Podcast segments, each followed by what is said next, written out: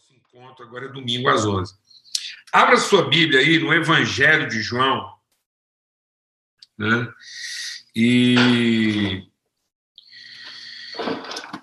A, a... Jesus está tendo um encontro muito interessante né, com a, a mulher samaritana. É, é muito curioso isso, eu estou sempre voltando né, na meditação desse texto aí, porque é interessante, porque eu tenho compartilhado com os irmãos que o Evangelho de João, a gente já falou sobre isso muitas vezes, mas é sempre bom falar.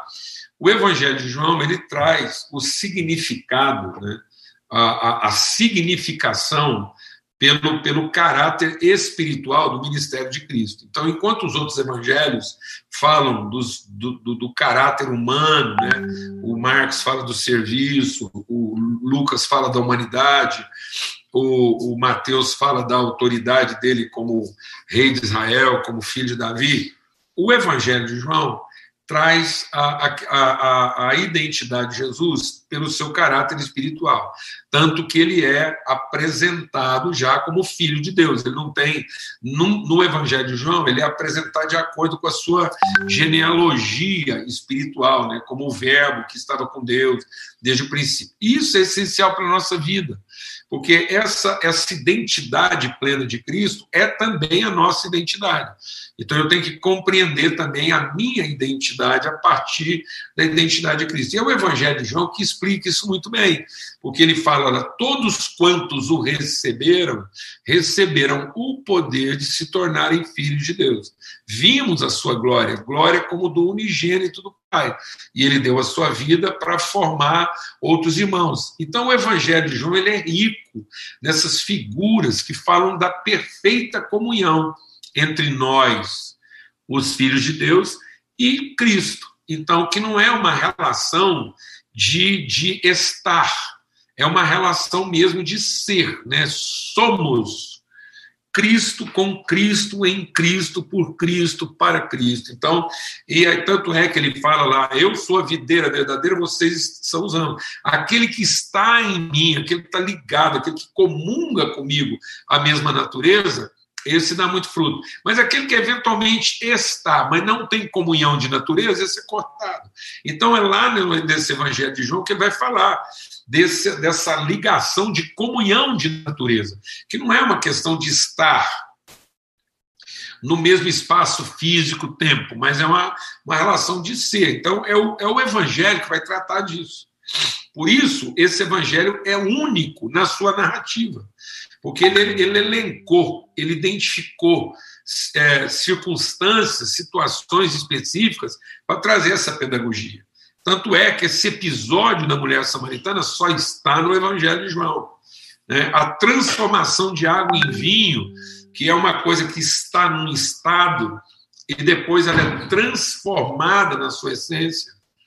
Então, assim, é algo que estava água, mas agora é vinho. Então, ou seja, sem mudar de endereço, sem nada, há uma transformação. As características, né, o aspecto, tudo é transformado. Então, é só no Evangelho de João que nós temos a conversa de Jesus com Nicodemos que Jesus está esclarecendo, Nicodemos, não é o lugar para onde você vai, é a pessoa que você se transforma, é nascer de novo, porque o, o, o, Nicodemos queria saber qual é o endereço do reino dos céus, onde é que fica o reino dos céus e como é que eu posso entrar, né? E aí Jesus diz, olha, tem que nascer de novo, porque isso não é uma coisa que você alcança de maneira física, né? mas você tem que ser transformado. Então, quantos receberam, receberam o poder. E aí o próprio evangelista diz: e não nasceram da carne, nem do sangue, nem da vontade, das metodologias. Então, as estruturas humanas não são capazes de produzir isso. Né? A, a substância humana não é capaz de produzir isso, mas a substância espiritual é capaz de produzir esse homem. Então, o Evangelho de João ele vai trazer essa originalidade, né? esse entendimento que nós nascemos lá na eternidade. Por isso que Jesus diz: quem me ouve? Quem me ouve? Aqueles que meu Pai me deu, as minhas ovelhas ouvem minha voz. Então, o evangelho, a comunicação do evangelho, isso tem que trazer paz ao nosso coração. Isso tem que trazer uma profunda confiança né, nos processos de para a gente também não ficar apavorado. A gente fazer tudo o que a gente tem que fazer de todo o coração, de todo entendimento, entregar tudo que a gente tem para entregar espontaneamente, mas não ficar também controlando a entrega para aquele que mereceu mais ou menos. Então, onde Deus te colocar, você entrega tudo que você tiver que entregar. Porque quem vai ouvir? As ovelhas vão ouvir. Então, o evangelho não é para transformar um cabrito. Às vezes a gente tá, passa a vida toda aí tentando transformar um cabrito em ovelha. Não! Entrega o que você tem para entregar. O cabrito vai dar uma resposta, a ovelha vai dar outra. Então, o evangelho é para que as ovelhas parem de pensar que é cabrito. Mas o evangelho não vai fazer um cabrito pensar como ovelha. Então, o evangelho é para libertar aqueles que têm ouvidos para ouvir. Agora, tem muita gente que vai usar o evangelho como um cabrito, usa tudo que você dá para ele. Se você der uma lata vazia, o cabrito come. Se você der o conteúdo da lata, ele também come. Se você der a, a, a lata com o conteúdo, ele come os dois. Então, o cabrito come qualquer coisa. Ele come a embalagem, ele come o conteúdo e ele come tudo junto.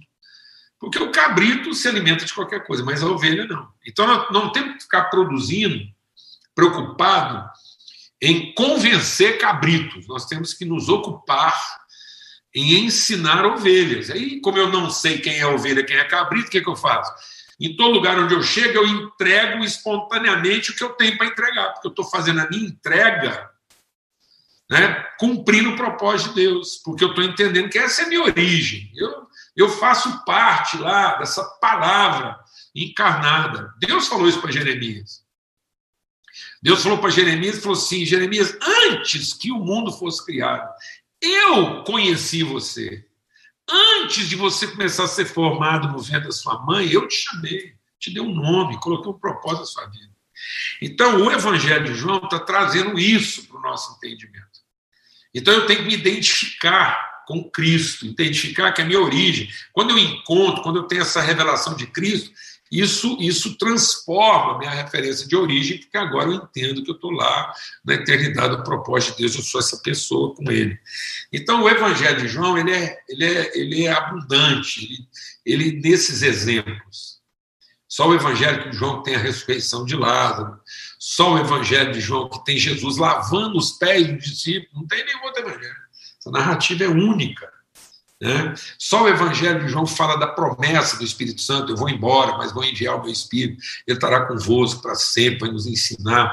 É só o Evangelho de João que tem essa, essa palavra que diz: é, é, eu vou, mas eu estarei com vocês, eu estarei em vocês até a consumação de todas as coisas. Né? Então, assim, esse entendimento, né?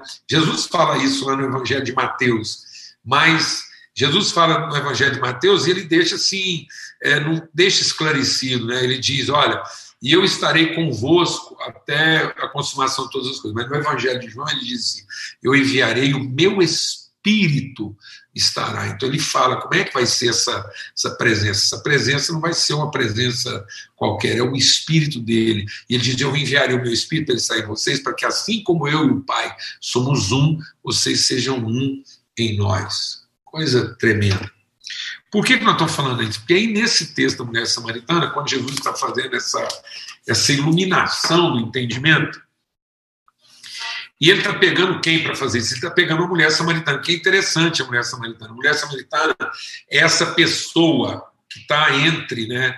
Ela está entre o que seria um, um total ignorante, que é o gentio, e está entre o que deveria ser um profundo conhecedor, que é o judeu. Então, ele é o samaritano. Quem é o samaritano? O samaritano é esse povo né, na fronteira entre o que seria o, o, o lugar primeiro da revelação e o lugar. Então, é o samaritano, é, deixa Deus ministrar o nosso coração aqui, para você entender como uma figura pedagógica.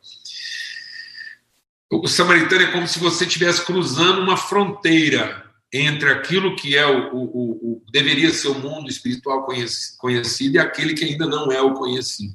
Por isso que Jesus diz: vocês serão minhas testemunhas em Jerusalém, Judéia. O que é Jerusalém, Judéia? É o núcleo. Jerusalém, Judéia Samaria e até os confins da terra. Então, onde é que entra Samaria? Samaria entra nesse, nesse, nesse lugar fronteiriço entre o que é o mundo gentílico lá, que, que vive a sua religiosidade lá é, é, intuitiva, né, ou instintiva, até mais instintiva, e aqui o mundo né, espiritual judaico que vive a sua espiritualidade mais intuitiva, mais elaborada. E aí, às vezes, a gente é essa pessoa. Né, nós somos a pessoa na fronteira, na transição. Então, e a gente está vivendo um momento de transição agora. Então, Jesus está trabalhando uma, uma ressignificação dos conceitos dessa pessoa no lugar da transição para que haja uma compreensão, para que haja uma profundidade maior de entendimento. E aí ele diz assim, ó,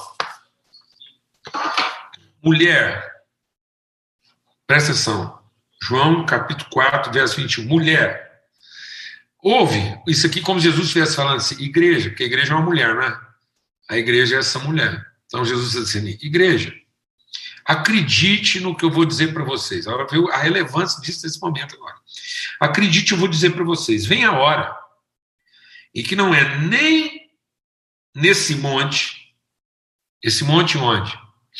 Samaria, e nem em Jerusalém. Vocês adorarão o Pai. Vocês adoram o que conhecem mal. Os judeus, nós adoramos o que julgamos conhecer bem. Então presta atenção. Não é uma questão do, de você estar tá acertando no método. Não é uma questão de acertar no método, de você. Não é uma questão da ciência. Quando Jesus está falando assim, olha, presta atenção.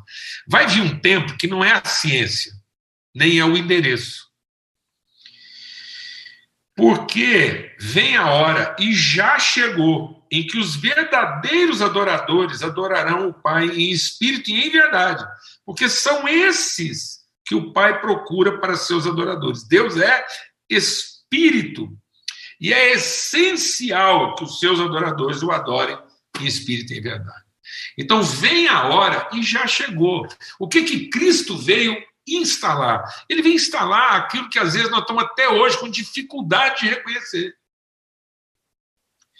Então, tudo que está acontecendo hoje é, de novo, uma grande oportunidade de nós, como igreja, transpormos, cruzarmos um limite que às vezes a gente vai se impondo e que não, a gente vai se tornando religioso do conhecimento e não vamos nos tornando espirituais da relação. Então a gente adquire um determinado nível de conhecimento e aquele conhecimento que a gente adquire dá para a gente uma certa segurança, uma certa tranquilidade. Então a gente tem a tendência de transformar aquele conhecimento no fundamento da nossa espiritualidade e não a nossa relação viva, dinâmica e fluida com o Espírito Santo.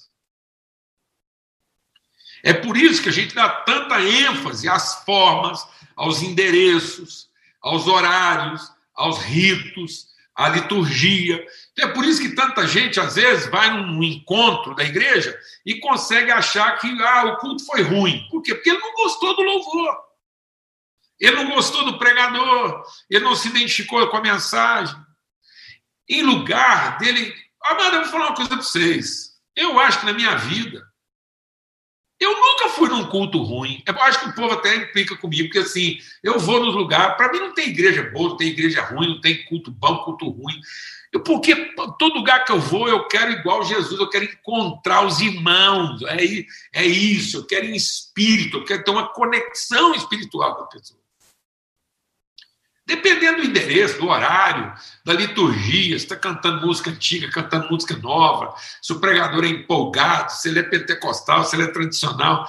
Eu estou olhando é para a pessoa, encontrar os meus irmãos, conectar com gente que eu não conhecia antes e, e adorar a Deus nessa relação espiritual, na comunhão do Espírito. Então a gente tem que em procura de comunhão, seja a forma que Deus colocar para nós.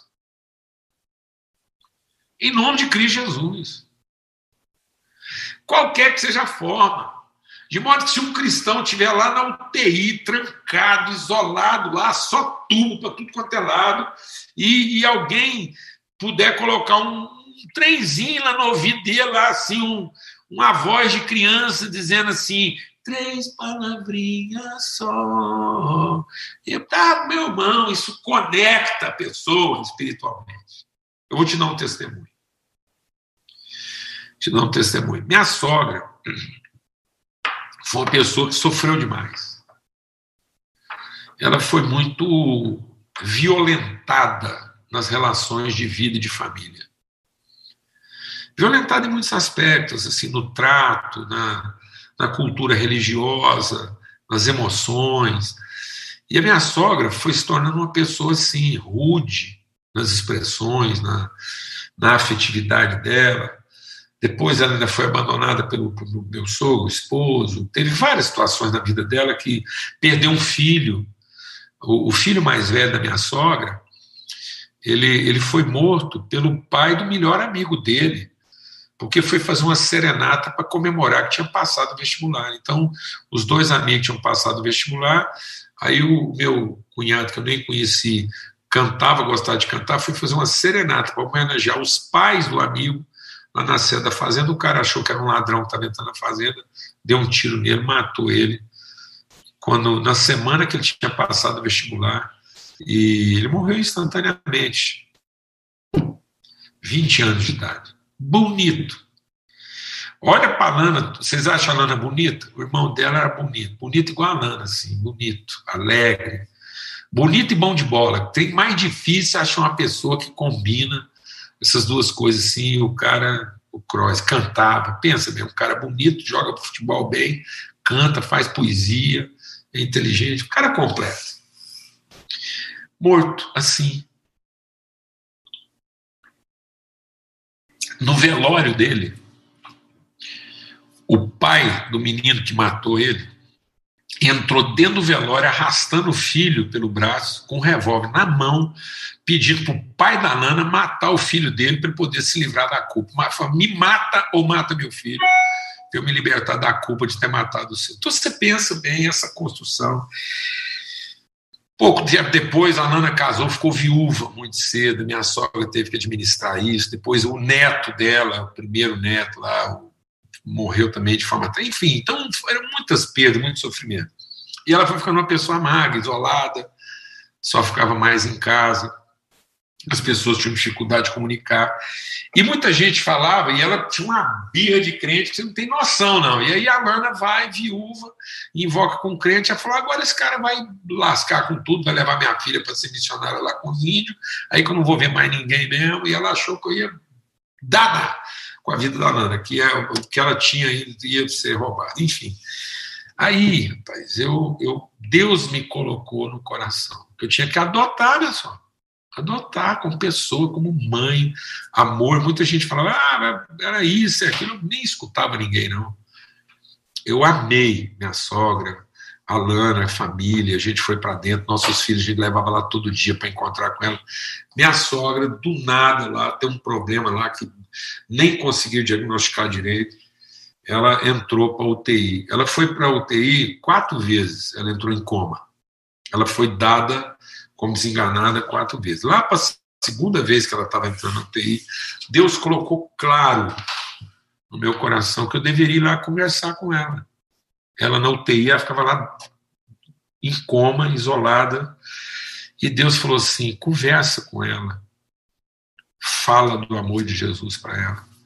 E eu ia lá, sentava do lado dela, ficava lendo a Bíblia, cantando um salmo, orando, conversando com ela, e ela lá inerte. Aí ela voltava do coma, voltava, não falava nada. Na terceira vez que ela estava em coma, numa das conversas que eu tive com ela, eu, eu, eu, eu, eu falei para ela, para ela entregar o coração dela para Jesus. A gente estava dentro de um quarto de UTI, minha sogra deitada numa cama, em coma, a gente ali tendo um culto, um momento espiritual. Em espírito e em verdade. E eu falei para ela para ela entregar o coração dela para Jesus, para ela se reconciliar com Deus, encontrar paz. Ela apertou minha mão. Passou, ela voltou do coma. Quando ela voltou do coma, ela virou para mim e falou assim: Eu tive um sonho com você. Eu falei, você teve um sonho comigo? Ela falou, tive. Eu falei, que sonho foi esse? Ela falou, eu sonhei que eu estava dormindo lá, eu estava lá no hospital, e que você conversava comigo, e que você me falou do amor de Jesus, e eu finalmente encontrei o amor de Jesus na minha vida. Eu falei, não, minha sogra, você não sonhou nada. Isso aconteceu. Isso é real, isso é verdade, na sua vida e na nossa. Ela teve um encontro tremendo com Jesus, isso transformou a vida dela. Alguns poucos meses depois, ela entrou em coma de novo e se despediu da gente. Não é o endereço, amados. Não é o rito. Não é a liturgia. Não é o horário. Não é o pregador. Não é a música, não é nada disso. Essas coisas todas são muito boas. Eu amo, amo uma boa música, gosto de ver, gosto de ver um, um sermão bem construído, bem elaborado. Mas eu já vi tanta coisa acontecer com gente que não tinha. Minha avó, Genoveva, mãe do meu pai, era analfabeta de não conseguir nem assinar o nome. Minha avó, a gente que era neto, com muita paciência, conseguiu ensinar ela a escrever o nome dela, até então ela não sabia. Se você desse para ela um jornal, uma revista, um livro, ela não conseguia ler, mas se você desse a Bíblia para ela, ela lia. Era extraordinário. Ela pegava a Bíblia e lia. Se você tirasse a Bíblia pusesse qualquer outra coisa no lugar, se pusesse um estudo bíblico, ela não lia. E minha avó ia para o quintal de casa com a vozinha dela. Eu quero te confessar que, apesar de ser minha avó, eu amava demais, respeitar muito. Ela não cantava bem. Tem muita gente que canta bem, mas ela era sofrida. E ela ia lá para o fundo de casa, a casa que a gente morava. Eu era menino. Ela cantava e lia a Bíblia a plenos pulmões. Você tem noção da altura que a minha avó lia a Bíblia e cantava lá no fundo de casa? Porque do lado de lá tinha uma vila. Então, minha casa, a parede do fundo, o muro do fundo, fazia muro com uma vila. Sabe aquelas casas, aqueles conjuntos de casas assim, que é um beco? Uma vila.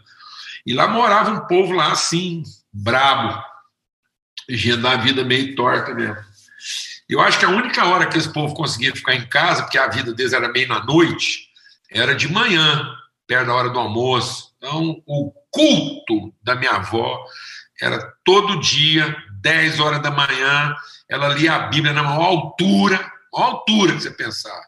E cantava os hinos dela lá, com aqueles erros de português, aquelas coisas. E eu, você não tem noção, não. E muitas pessoas daquele beco, inclusive uma mulher com a vida totalmente é, desgraçada pelo pecado, essa mulher encontrou o Senhor, a casa dela encontrou o Senhor através desse momento espiritual que a minha avó lá trabalhava todos os dias às 10 horas da manhã. no fundo de um quintal, com o sol pegando lá, ela em pé, naquele canto de parede, sozinha, sem acompanhamento, sem microfone, sem banda, Nada, nada desses trem que hoje, às vezes, que é muito bom, é tudo muito bom, gente. Quem fala que não é bom? Se ouvir um negócio de qualidade, com música, trem bem feito, é excelente. Mas ela nunca colocou isso como uma condição. Isso tudo é uma oportunidade. Fazer isso aqui que nós estamos fazendo é tremendo. Mas se tirar isso aqui de nós, mano, nós não vamos reduzir um milímetro sequer do nosso ânimo, da nossa disposição, do nosso empenho, da nossa espiritualidade, do nosso vigor, da nossa alegria, do nosso compromisso em viver o Evangelho na sua plenitude. Porque era chegado o tempo e ele já chegou. Jesus diz: virá um tempo e ele já chegou. Cristo trouxe esse tempo até nós em que Deus não vai ser conhecido num endereço qualquer, numa cidade santa, numa torre mais alta, num culto bem construído, numa mensagem bem elaborada. Deus será encontrado por aqueles que o adoram em espírito e em verdade, porque é assim que Deus quer ser conhecido e encontrado. Amém. Então, que o Senhor nos fortaleça. Que o Senhor nos fortaleça. e que a gente tire um pouco da nossa atenção de tudo aquilo que está nos frustrando nesse momento de privação. Você quer que eu te diga? Às vezes é meio frustrante nesse momento de privação, não poder sair de casa, não poder abraçar quem você quer, não poder fazer isso, não poder fazer aquilo. Como? É frustrante, às vezes, você querer assistir um jogo, um esporte que você gosta e não poder, ter dinheiro para pagar o ingresso. Como pode ser frustrante você querer assistir um filme que você gosta e o povo não dá sossego. Ninguém sossega. Você queria fazer uma coisa, não pode. Como é frustrante. Quantas vezes foi frustrante? O cara tá lá recém-casado, tá doido para dar uma namoradinha com a mulher dele, mas não pode mais, porque agora tem menino chorando na madeira para dar barulho acontecendo, aquela confusão toda. Então, isso são coisas que a gente vai ter que administrar na vida. A vida é isso aí. São constantes perplexidades que podem nos trazer algum tipo de frustração. Mas sabe onde a vida está? Em adorar a Deus em espírito e em verdade, conhecer em espírito e em verdade e colocar os olhos naquilo que é eterno e não ficar aí lamentando a vida pelo seu temporal. Então, em nome de Cristo Jesus, é vindo o tempo e ele já chegou. Vem aí um tempo e ele já chegou, e o tempo é hoje, é agora, em que Deus está entre aqueles que o adoram em espírito e em verdade. É isso que nós estamos aqui empenhados em viver e fazer acontecer. Amém? Forte abraço para todos. Em nome de Cristo Jesus, o Senhor, quer acordado, quer dormindo, quer caminhando, quer falando, quer calado, quer cantando, quer não cantando, culto bom, culto ruim, pregador excelente, pregador ruim, o que for, mano.